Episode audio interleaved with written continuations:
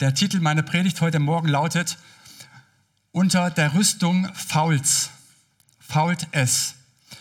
Ich möchte mit euch heute Morgen über die Diskrepanz zwischen dem sprechen, was wir sind und zwischen dem, was wir darstellen.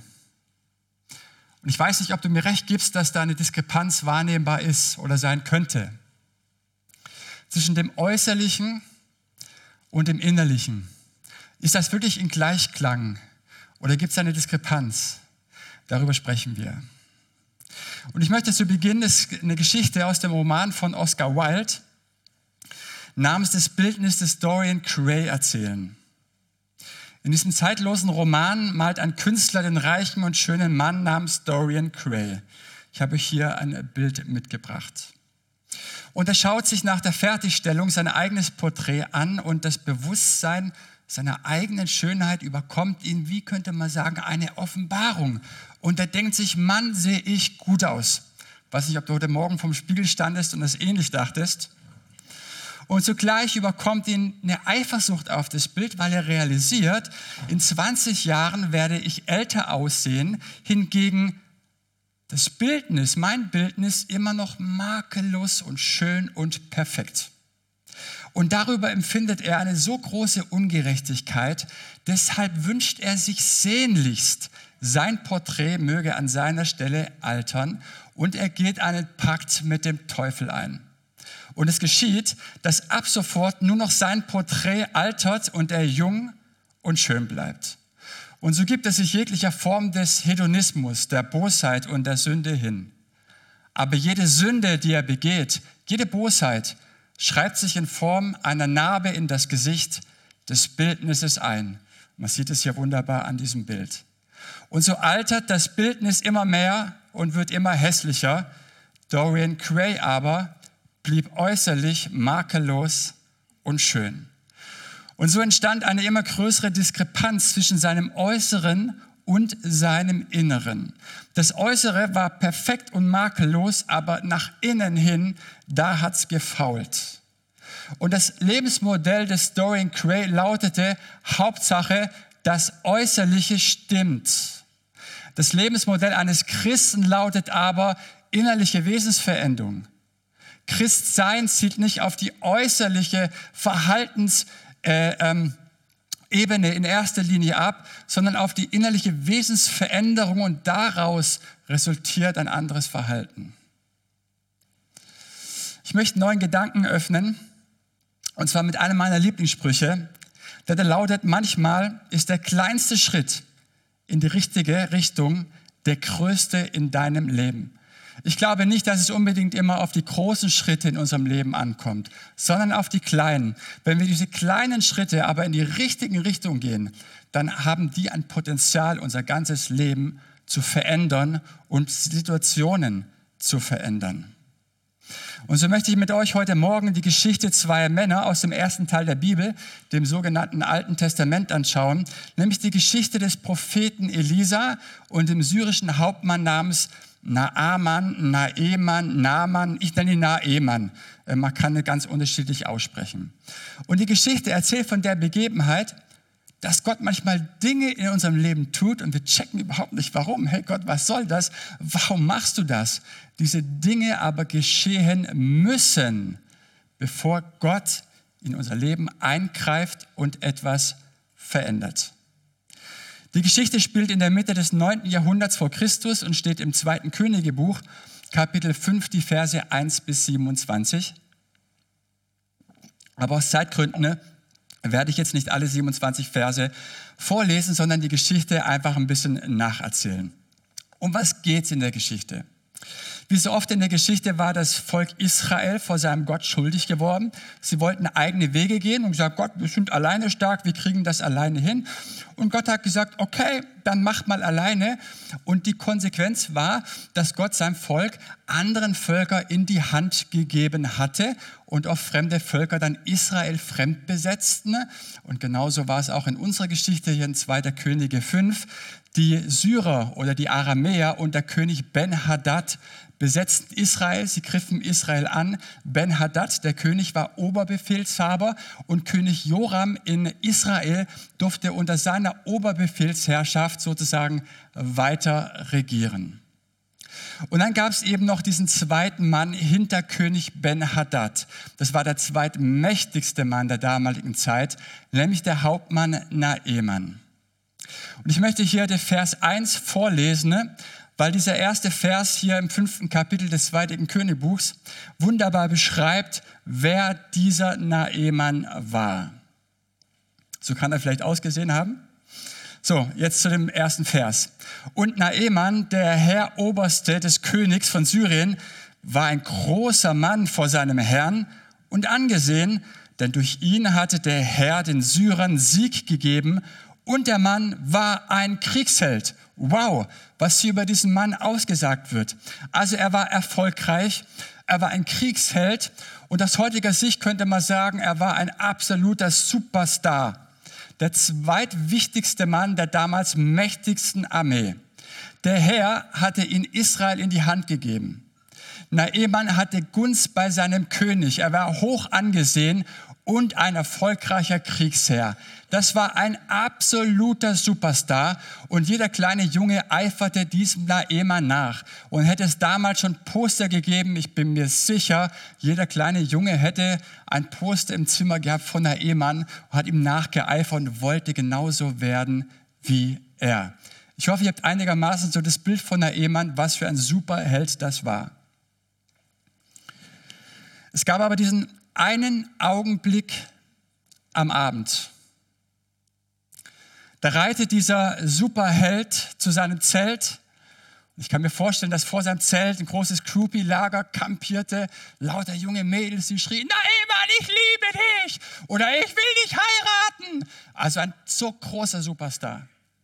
Und es steigt dieser Kriegsheld von seinem mächtigen Streitross, geht in sein Zelt legt im Zelt seine goldene Rüstung ab, geht ins Badezimmer, legt dort sein Obergewand ab, schaut in den Spiegel und sieht ein riesengroßes Problem.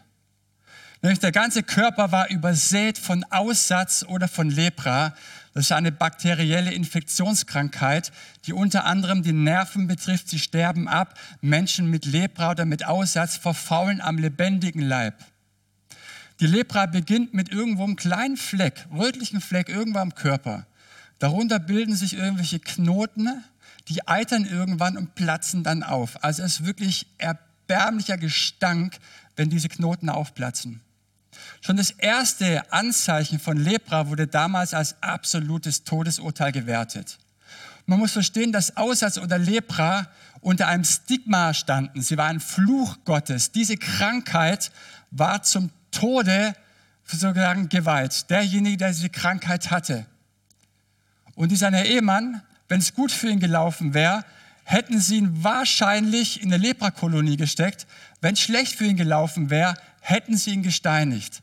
Was ich damit sagen möchte oder was hier in der Geschichte so deutlich wird, dieser Naemann, das war gar kein Superheld. Dieser Naemann war ein super Heuchler. Nach außen hin eine goldene Rüstung und hat dargestellt, guck mal, was ich alles bin und was ich alles kann. Aber unter der goldenen Rüstung hat es gefault.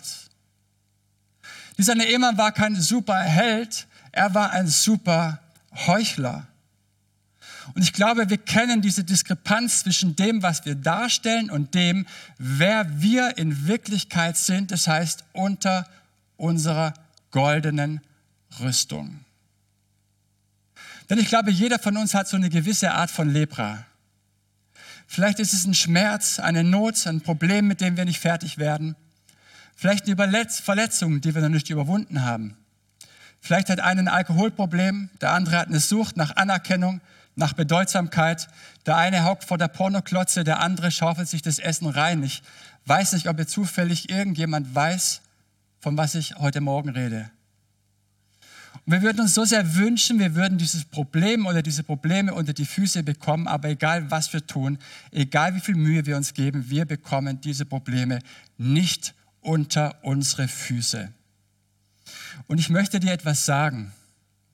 Wenn du alleine bleibst mit deiner Lepra, wird sich diese Lepra immer tiefer unter deiner goldenen Rüstung mitten in dein Herz hineinfressen. Das Entscheidende in dieser Geschichte ist aber, dass Naemann mit seiner Lepra nicht alleine blieb. Er blieb nicht alleine.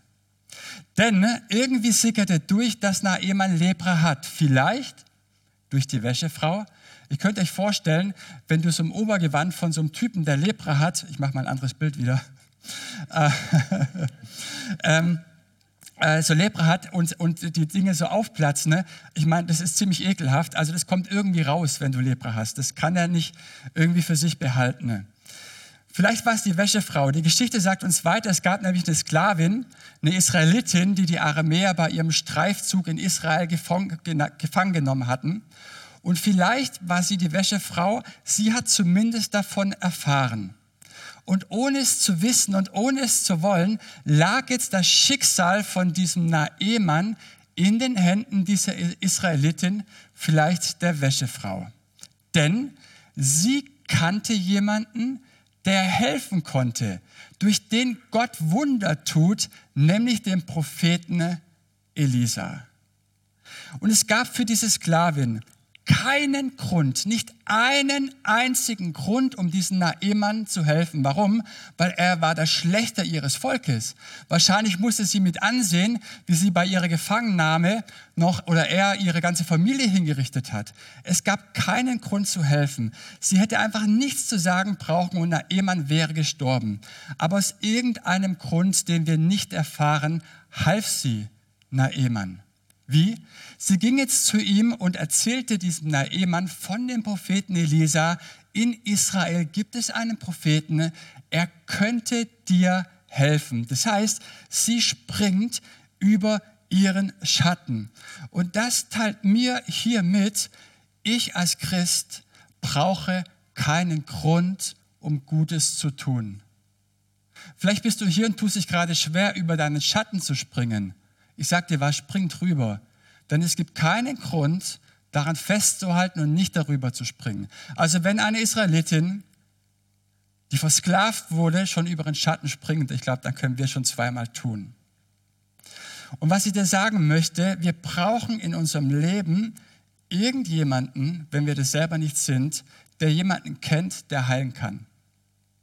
Und wenn ich selber nicht glauben kann, weil ich gerade niedergeschlagen bin, weil ich frustriert bin, weil ich verletzt bin, weil, ich, weil es mir einfach nicht möglich ist zu glauben, dann ist es wichtig, gute Freunde im Leben zu haben, die für mich glauben, die zu dem gehen, der heilen kann. Und Naemann ging jetzt zu seinem König Ben-Hadad und dieser schickte Naemann mit einem offiziellen Schreiben zu König Joram nach Israel. Und Naemann reitet also damals mit der gefährlichsten Armee der damaligen Zeit nach Israel zu König Joram. Er zeigt ihm das Schreiben von König Ben-Hadad und dann sagt uns der Text, dass König Joram außer sich gerät. Er fängt an zu schreien, er zerreißt seine Kleidung, als er den Brief las. Warum? Der kriegt natürlich Panik, weil er realisiert, hey, wenn ich den jetzt ungeheilt zurückschicke, greifen die wahrscheinlich an und machen richtig Rabatz. Aber irgendwie hat der Prophet Elisa davon Wind bekommen und sagt oder schickt Boten und sagt diesem Naemann, schickt ihn zu mir. Er soll zu mir kommen. Und der Text sagt uns weiter, dass damals dieser Naemann mit dieser mächtigen Armee zum Haus des Propheten Elisa reitet. An dem Haus angekommen, steigt dieser Naemann von seinem mächtigen Streitross, geht also an die Tür und klopft an und jetzt besitzt Elisa diese Dreistheit, diese Frechheit, gar nicht selber zur Tür zu gehen, sondern den Boten zur Tür zu schicken mit der Botschaft, hey, wenn es dieser Naemann ist, sag ihm, er soll zum Jordan gehen, sich siebenmal untertauchen und dann, wenn er aufgetaucht wird, nach dem siebten Mal wird er geheilt sein. Gesagt, getan. Der Diener geht zur Tür, der Ehemann steht draußen und er sagt, ach übrigens, ich soll dir von meinem Herrn ausrichten, ne?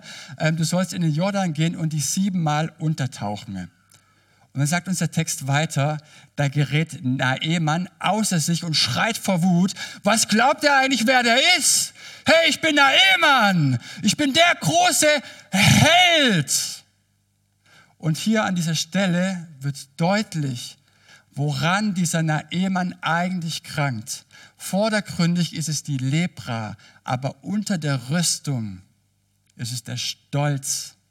Und der Stolz bildet die dickste Isolierschicht gegenüber Gottes Eingreifen. Und ich sage dir, wenn der Stolze in seinem Stolz angegriffen ist, dann flüstert er nicht, sondern er schreit und wie. Denn Naemann hat sich jetzt ganz genau ausgemalt, wie diese Geschichte hier abläuft. Ich gehe also zum Haus des Propheten Elisa, der bittet mich ins Haus oder wir gehen hinter das Haus, dann legt er mir im Verborgenen die Hände auf und heilt mich. Tja, aber so läuft die Sache eben nicht. Also Teppich hoch, alles schön unter den Teppichkern. Muss ja keiner mitbekommen, dass ich ein Problem habe, oder? Aber was ist, wenn die Dinge anders laufen? Was ist, wenn Gott die Dinge anders handhaben möchte in deinem Leben, wie du sie dir ausmalst? Was machen wir jetzt? Für den Stolzen ist es nur sehr schwer zu ertragen. Ich kann mich erinnern, als ich Eva kennengelernt habe, hat Eva mal ein Lobpreisseminar gegeben ähm, am Wochenende und Lobpreisleiter aus der Gemeinde waren eingeladen damals in, in der Gemeindegründung. Und ich wollte Eva kennenlernen, war aber kein Lobpreiser. Und so kamen wir auf die Idee, meine Pastorin und ich, ich gehe einfach mit und passe auf die Kinder dort auf. tolle Idee. Dann lernt Eva mich gleich kennen als kinderlieben Mann. Und so habe ich mich entschieden mitzugehen. Und ähm, wir haben uns damals freitags alle versammelt, es war schönes Wetter, haben draußen gespielt und ich habe mit den Kindern Fußball gespielt, war richtig nett, bis zu dem Zeitpunkt, an dem das Seminar losging und es hieß, alle Lobpreisleiter, alle Leiter versammeln sich jetzt mit Eva oben und der Kevin, der bleibt bei den Kindern. Und ihr werdet lachen. Mir hat das echt was ausgemacht. Das hat aber nichts damit zu tun, dass äh, der Kinderdienst oder die Arbeit an Kindern nicht wichtig ist, sondern das hat etwas mit meinem kleinen Herzen zu tun gehabt. Ich dachte, ich bin nur jemand, wenn ich auch etwas leite. Ich bin nur jemand, wenn ich auch etwas darstelle. Aber wenn ich so einfache Arbeit mit Kindern jetzt sage und die werden die Lobpreise da nach oben gehen, das fand ich also eine Art Degradation. Das ist die Minderwertigkeit. Minderwertigkeit nennt man das. Und wenn Minderwertigkeit hochkommt, hochsteigt, ist es immer ein saumäßig unangenehmes Gefühl. Das, das, das tut weh. Und an diesem Wochenende begann etwas in meinem Herzen zu arbeiten. Das war wie eine Operation am offenen Herzen, das so saumäßig wehgetan hat. Und ich kann mich erinnern, ich bin damals zu meinem Pastor und ich habe gesagt, Abend im Abend, ich muss mit dir beten ne? und habe ihm erzählt, wie es mir geht. Es war so schrecklich.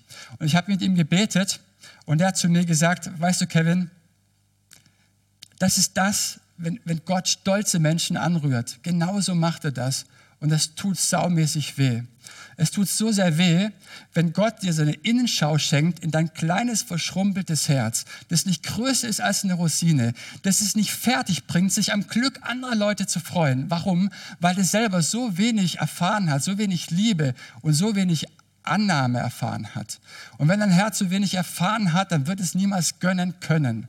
Und wenn du in dieses kleine verschrumpelte Herz schaust und Gott auch noch an diesem kleinen verschrumpelten Herz operiert, dann macht er das ohne Narkose, sondern mit vollem Bewusstsein, du bist voll mit dabei und es tut saumäßig weh. Aber an dieser Operation verändert Gott etwas in dir. Der Stolz bricht immer mehr und du kommst oder brichst immer mehr zu dem durch, der du eigentlich sein sollst, der du bist und nicht das, wo du denkst, wer du sein solltest oder was du darstellen solltest. Ich weiß nicht, ob das Sinn macht, was ich euch erzähle. Wenn Gott stolze Menschen berührt und an ihnen arbeitet, dann tut es immer weh. Also wenn es nächste Mal unangenehm wird, wenn es richtig schmerzt in dir, vielleicht ist es ja gar kein Angriff, sondern der Herr, der in deinem Herzen etwas verändern möchte, es durchdringlich machen möchte für seine Liebe und für seine Gnade, die musst du auch lernen anzunehmen. Warum schreit dieser Naemann, wenn wir jetzt zurück zur Geschichte kommen? Ich weiß nicht, ob du mal versucht hast, mit einer sieben bis acht Kilogramm schweren Rüstung tauchen zu gehen. Das ist eine schlechte Idee. Der schreit deswegen, weil er realisiert, ich muss vor der damals mächtigsten Armee der damaligen Zeit blank ziehen. Ich muss mich ausziehen. Ich muss meine goldene Rüstung ablegen und jeder, jeder dieser Leute sieht, ich habe allen anderen etwas vorgemacht. Ich bin ein Heuchler. Krass, oder? Aber was ist, wenn es die einzige Möglichkeit ist, wie Gott uns berühren und heilen möchte? Indem wir plank ziehen, indem wir uns öffnen. Was ist, wenn es die einzige Möglichkeit ist, meine Ehe zu retten, wenn ich die Mauern, die ich um mich herum aufgebaut habe, abbaue? Mich schwach und verletzlich zeige? Was ist, wenn Gottes Vorgehensweise mit stolzen Menschen die ist, wie es hier in der Geschichte gezeigt wird, dass ich mich öffnen muss? Was ist, wenn das so ist? Und was ist, wenn wir unserem stolzen Herzen weiter festhalten?